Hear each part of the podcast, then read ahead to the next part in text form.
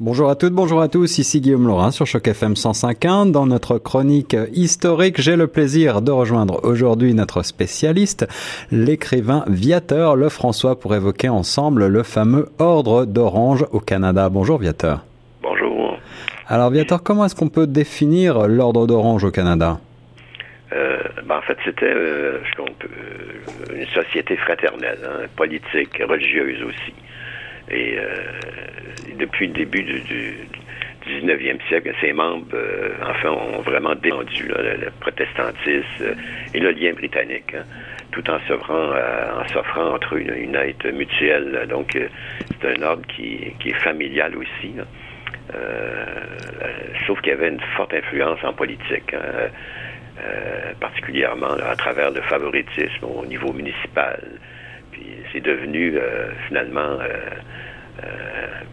plus du sectarisme avec euh, était connu pour les émeutes. elle possédait même son, propre drapeau. Hein, vous voyez, c'était ouais, assez fort. Alors, on a déjà eu l'occasion ensemble d'évoquer un petit peu le rôle des orangistes au Canada, mais est-ce que vous pouvez nous rappeler tout d'abord, eh bien, quand est-ce que l'ordre d'Orange a été créé? C'était fondé euh, en 1795 euh, en Ulster, donc voyez. En Irlande, donc, voilà. Ouais. Ouais, Et d'où est-ce que ça vient ce nom Orange? C'est ça tire son nom du, du prince d'Orange, dont le roi Guillaume III qui qui va lui euh, la bataille finalement qui lors d'une bataille il récupère la monarchie protestante de l'Angleterre. Euh, ils vont défaire celle du roi catholique Jacques II dans la bataille de, la Boine. Donc, euh, ça, c'est le 12 juillet 1690. Donc, on remonte euh, quand même assez loin. 1690. Et donc, à quelle occasion est-ce que l'ordre en lui-même est-il né?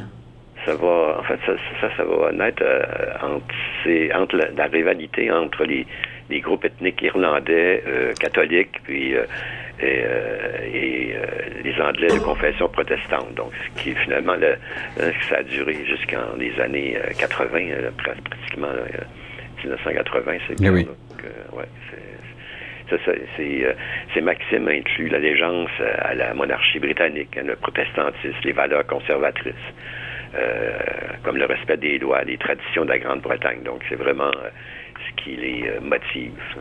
C'est ça. Et puis euh, avec euh, le développement du Canada, eh bien l'ordre d'Orange a lui aussi traversé l'Atlantique, n'est-ce pas? Ah oui, absolument, parce qu'il y a eu ici beaucoup de, de, gens de l'Ulster. Hein. Donc, c'est un monsieur, euh, Ogle Gowen, qui va fonder la première loge en, Amérique du Nord britannique le 1er janvier 1830 à Brockville, donc dans le Haut-Canada. Euh, c'est ça, lui, est élu grand maître, hein, puis, mais en même temps, ben, il veut, il cherche à, à, en profite pour lancer sa carrière politique aussi. Mm-hmm. Euh, ceux qui sont admis, euh, en fait, ce sont les immigrants, les soldats protestants de naissance irlandaise. Euh, c'est eux qui ont transporté finalement l'ordre ici. Puis c'est dominé par des protestants irlandais. l'ordre d'Orange accepte par contre dans ses rangs des Anglais, des Écossais, des Allemands. Euh, des membres de Première Nation. Ah oui? Quelques loyalisme, il fallait qu'ils soient protestants. Ça, c'était vraiment le, euh, c'était vraiment la condition. Et, justement, quels étaient les, critères d'admissibilité alors? Euh, c'est ça. D'abord, le protestantisme, hein, c'est ça, c'est, ça. Et puis, mais c'est pas toutes les, les, religions qui rejoignent, rejoignent l'ordre. Hein. Par exemple, les, les, méthodistes, les méthodistes euh, les Anglicans lui adhéraient en grand nombre. Euh, oui. Euh, mais pas, pas, pas, trop les, les baptistes, les presbytériens non plus, qui sont plus évangéliques, eux, sont abstenus. Hein. D'accord, d'accord. Et as-tu un ordre de grandeur du nombre d'adhérents à ce moment-là? C'est sûr qu'au 19e siècle, c'est vraiment c'est difficile d'évaluer, mais euh, ça a augmenté euh, à 14 000 en 1834, donc euh, ça monte assez vite. 60 000 en, 1900, donc hmm. c'est sûr que l'ordre est plus fort en Ontario, au Nouveau-Brunswick, à Terre-Neuve, qui, qui, sont vraiment des foyers de protestantisme, hein, c'est sûr. Mais ça s'étend dans toutes les provinces. Hein. Des, des, membres de, tous les âges, tous les milieux sociaux, de toutes les classes. Donc, pourvu qu'il était protestant, ça, ça allait. C'est ça. Alors, l'ordre devient très important. À quel moment est-ce qu'il atteint son apogée? il y a eu jusqu'à 100 000 membres hein, repartis dans 2000 loges à travers le Canada. donc, vers 1920, là, ça, c'est vraiment de l'apogée. Euh, à Terre-Neuve, c'est très, très fort. À, peu près un protestant sur trois est membre de l'ordre. Ah oui. Donc, ce qui rend l'orangiste plus populaire qu'ailleurs dans, dans, tout le monde, y compris en Irlande du Nord. Donc, ah, ça, c'est intéressant. Hein. c'est ça, ouais. Et la taille des loges orangistes varie grandement selon l'endroit où, où elle est implantée? Oui, ben c'est ça. en fait, dans les régions rurales, ça peut être entre 25 et 40 000. Euh, ils ont 25 à 40 membres, je veux dire, mais c'est le double dans les régions urbaines, comme euh, Toronto et euh, Kingston. D'accord. Et alors, qu'en est-il au Québec? Est-ce que l'ordre a réussi à s'implanter également? ils ont réussi parce qu'il y a une population quand même 20% d'anglophones au Québec. à l'époque aussi, même Montréal était majoritairement anglophone, surtout au 19e siècle. Euh, mais les défilés ont vite été interdits hein, parce qu'il y avait beaucoup de violence, euh, puis euh, caractère raciste aussi, donc ça, ça, ça, passait mal. Et c'est le cas notamment d'un fameux défilé qui tourne mal en 1877 à Montréal, c'est bien ça? le 12 juillet, c'est ça, en 1877, c'est une journée vraiment mouvementée là, dans l'histoire de Montréal. le centre-ville est devenu vraiment euh, la reine de bataille entre les Irlandais catholiques et protestants, donc euh, qui sont eux sont représentés par l'ordre des orangistes. Des orangistes. Alors que se passe-t-il exactement ce 12 juillet 1877 En fait, euh, cette journée-là, ils défilent un peu partout dans, dans plusieurs villes canadiennes. Euh, à Montréal, ben, ils vont tenir un service religieux. Euh, après ça, ils vont entamer leur procession traditionnelle, donc avec euh, tous les costumes de parole, naturellement, les propos racistes. Hmm. C'est sûr que les Irlandais catholiques les portent pas dans leur cœur, donc ils vont se, eux, ils vont se rassembler pour leur barrer la route. et finalement, ce, défilé se transforme en bacard général. Euh, qui est, c'est sûr, c'est provoqué par les Hollandais catholiques qui, veulent s'en prendre aux marcheurs, hein, c'est sûr. Euh. c'est ça. En fait, euh, ils, se détestent depuis très longtemps. Alors, cette rancœur, donc cette, cette, bataille va se transformer en émeute finalement. Oui, parce qu'en fait, il y a un jeune orangiste, M. Hackett, lui, qui est tué par un coup de feu. Euh, donc sur la place Victoria. Euh, hmm. Mais personne d'autre est tué, mais les blessés, eux, se, comptent par douzaines. donc euh, c'est quand même assez violent. Et la police intervient, j'imagine? Ah, c'était, c'est sûr, ils vont arrêter hier un, un groupe d'orangistes, euh, dont le grand maréchal de l'ordre qui, va être arrêté. Ils vont, ils vont les conduire, tous ces gens-là, sous escorte à leur résidence. Hein. Donc, ils sont pas vraiment arrêtés, finalement. Ah euh, mais les maisons sont, sont sous la garde de la police. Euh, et finalement, le Québec va interdire les défilés de l'ordre d'orange assez vite.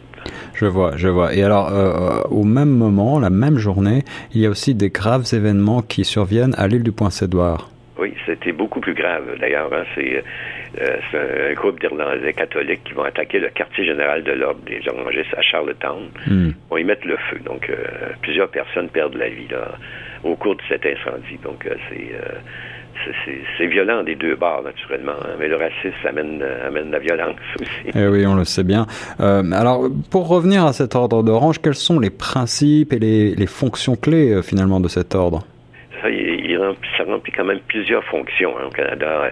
Ça fournit d'abord, comme on dit tantôt, une aide mutuelle importante entre eux. Hein. C'est euh, soutien financier qui, est fourni aux membres euh, pendant des périodes de maladie, de chômage. Euh, puis au décès d'un membre, ben, l'ordre, je peux dire, les aides financièrement, avec la veuve et puis les orphelins. Ah oui. Couvre, par exemple, les frais funéraires. donc, vous voyez, ça, c'est... donc, c'était des bons principes, sauf que c'est le c'est le, racisme qui finalement venait gâter la sauce finalement. Et, cet ordre euh, et ces loges aident aussi à cultiver un sentiment d'appartenance à la communauté? Oui, parce que les, colons euh, du Haut-Canada, euh, les agriculteurs, les citadins, ils se reconnaissent dans, dans, ça parce que à cause naturellement de, hein, des idées, des idées qui communes aussi. Mm-hmm. puis c'est une association fraternelle, donc qui ont des rythmes, des cérémonies d'initiation, des mots de passe secrets. puis en même temps, ben, se distinguait par des, des ceintures écharpes oranges, donc portées lors de, des sessions du, conseil puis des défilés. Donc ça, ça, c'était rassembleur aussi. Alors on l'a dit, euh, les orangistes euh, ont la religion au cœur de leurs principes, tout comme leurs confrères étrangers. Les orangistes du Canada sont bien sûr de fervents protestants, n'est-ce pas? D'inébranlables adhérents à la couronne britannique aussi, euh, de ses représentants coloniaux, donc qui sont les lieutenants-gouverneurs, gouverneurs généraux. Hein.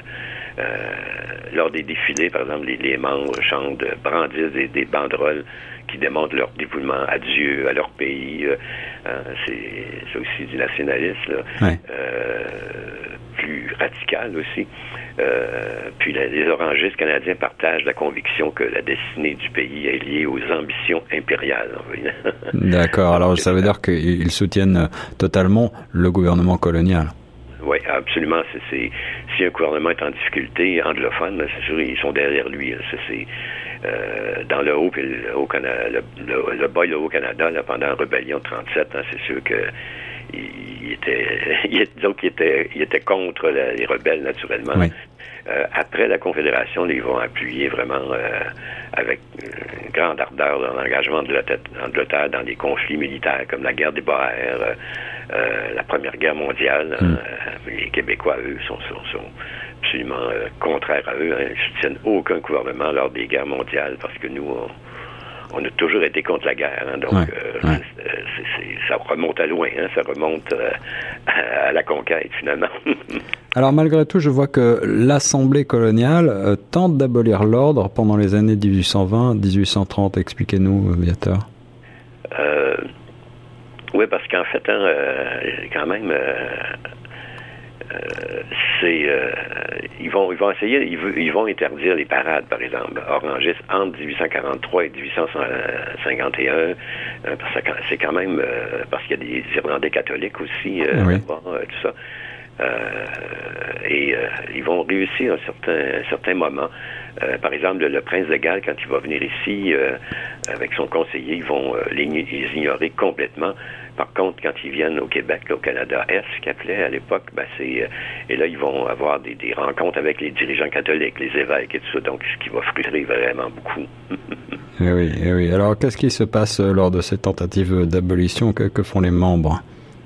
En fait, hein, ils sont rendus euh, environ 150 000 membres qui vont signer une pétition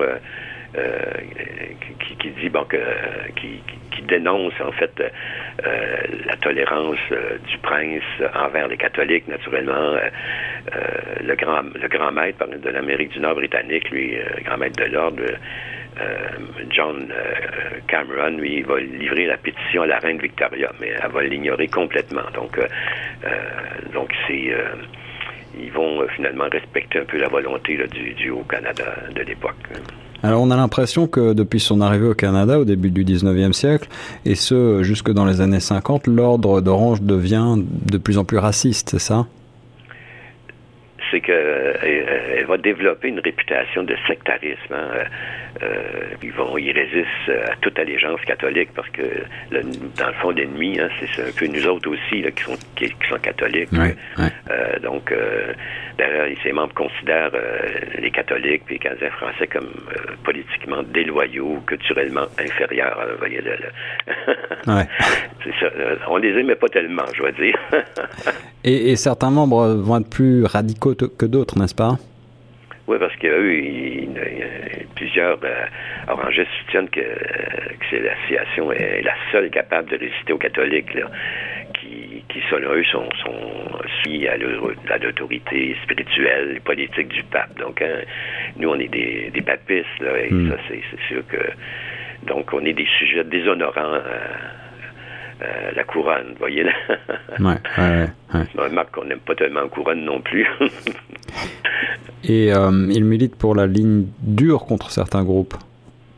Ah oui, absolument. Euh, par exemple, quand il y a eu, on a parlé un peu de l'Ouvriel, l'exécution d'Ouvriel, c'est eux qu'ils étaient vraiment dans, étaient vraiment eux derrière, naturellement, Johnny McDonald, hein, qui l'ont soutenu complètement. C'est eux qui, qui, ont demandé euh, l'envoi de troupes pour mater des, métis euh, de l'Ouest. Et c'était la même chose en 1885. Alors, ça c'était en 70. après ça, en 85, c'était la même chose. Hein, parce qu'il y avait le, grand, grand maître de l'âge nommé Bowell, qui, qui était député, hein, qui contrôlait l'Ontario, qui contrôlait le, gouvernement du Canada. il, était, il était très fort. Hein. Hmm. Alors, vous l'avez dit, bien sûr, les catholiques sont euh, visés. Il s'agit, en règle générale, d'une forme d'anti-catholicisme, on peut appeler ça comme ça? Oui, absolument.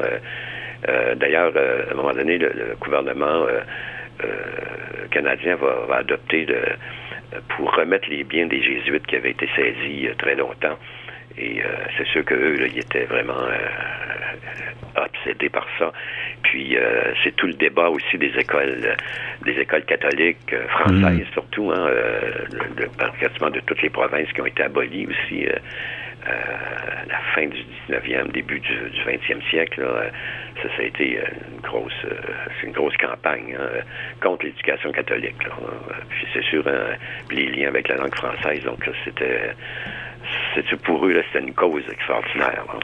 Alors on a parlé déjà de plusieurs euh, bagarres. Euh, est-ce qu'ils emploient la violence pour faire valoir leurs idées? C'est beaucoup d'émeutes. Hein? Ils font des émeutes euh, lors des manifestations.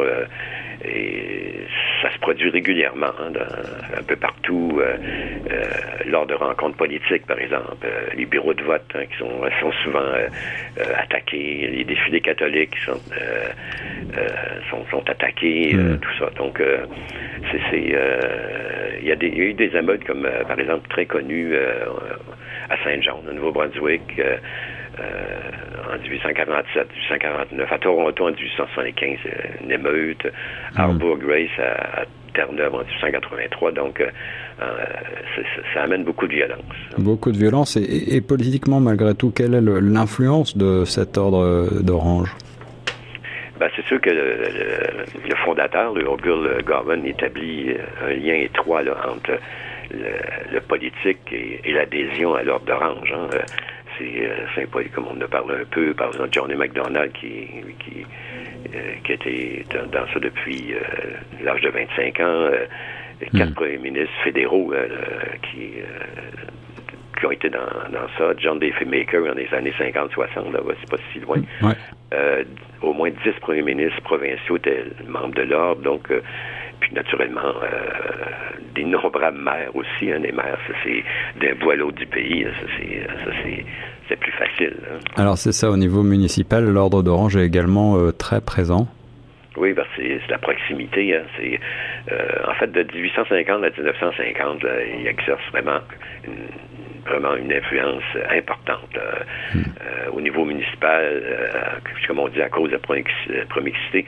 Par exemple, à Toronto, euh, presque chaque maire de la ville est orangiste dans, durant ces 100 années-là, donc ces 100 années-là. Hmm. donc, c'est... puis, en même temps, c'est du favoritisme hein, qui politique qui, qui devient évident. nombreux administrateurs, des conseillers municipaux, des policiers, des pompiers, tout ça, employés de travaux publics, sont de plus en plus orangés. C'est-à-dire que t'es dans, t'es dans, t'es dans, t'es membre de l'ordre, donc finalement, euh, tu peux avoir ces postes-là aussi. Hein. le maire et tous ses conseillers sont, sont d'orangistes, donc euh, ils font entrer des orangistes. Hein. C'est un peu... Euh, tellement que finalement, à la fin du 19e siècle, Toronto est, est parfois appelée la, belle face du Canada. Alors, c'était pas un hmm. titre très, très flatteur, finalement. Hein. C'est ça reflète un peu le sectarisme, l'influence dans, la gouvernance euh, municipale euh, de l'époque. Toronto, la belle face du Canada, ça c'est fascinant. Euh, alors, malgré tout, cet ordre d'Orange qui a une influence tout à fait déterminante à ce moment-là, commence dans la deuxième moitié du XXe siècle à décliner, n'est-ce pas? Absolument. C'est à partir des années 60 parce que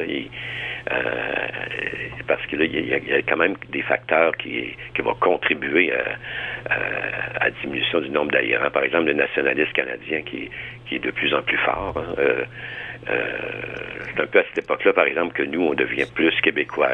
Mm. Nous, on s'identifie alors que les Anglais nous, on devient québécois, puis eux, ben, redeviennent canadiens. C'est ça. Un changement de nom, finalement. le déclin aussi des liens avec la Grande-Bretagne. Ça, c'est... puis aussi, comme on dit, l'avènement de l'État-providence, c'est-à-dire que l'État, que l'assurance maladie, par exemple. Hmm. ça aussi, parce que c'est un peu comme ça, un peu partout, ces sociétés-là, les chevaliers de colons ont, diminué beaucoup parce qu'ils ont perdu beaucoup de, d'influence, que justement, euh, eux, ils aidaient, ils, aidaient beaucoup leurs membres. Donc, euh, ça, il y, a eu la diversité ethnique aussi, hein, euh, une nouvelle pensée, une nouvelle façon de penser. donc, vous voyez, c'est Hein, ça change. Heureusement, c'était pour le mieux cette fois-là. pour le mieux, en effet. Et, malgré tout, Viateur, euh, aujourd'hui encore, euh, l'ordre d'Orange continue d'exister au Canada? Ah oui, euh, en fait, c'est sûr qu'il y a, s'est établi entre 5 et 6 000 personnes dans, quelques centaines de loges à travers le pays. c'est la fin d'une époque. Hein. Euh, c'est ça, comme au Nouveau-Brunswick, par exemple, il y a quelques années, deux ou trois ans, une manifestation euh, contre euh, contre les écoles françaises au Nouveau-Brunswick, par exemple, hein, ce hmm. qui est assez rare. Ben, ça, ça l'arrive. Hein, à un moment donné, ils descendent dans la rue pour euh, c'est sûr que euh, parce qu'en fait, il disait que la langue anglaise était, menacée au Nouveau-Brunswick. Est-ce qu'il je pense pas que ça arrive un, jour, mais c'est ça. en tout cas, l'ordre d'Orange est aujourd'hui euh, marginal dans son influence, mais merci en tout cas, Aviateur, de nous avoir fait découvrir l'importance de cet ordre dans l'histoire du Canada. On se retrouve la semaine prochaine? Oui, certainement, ça ferait plaisir. Alors, avec plaisir, et nous on reste sur les ondes de choc FM 105.1.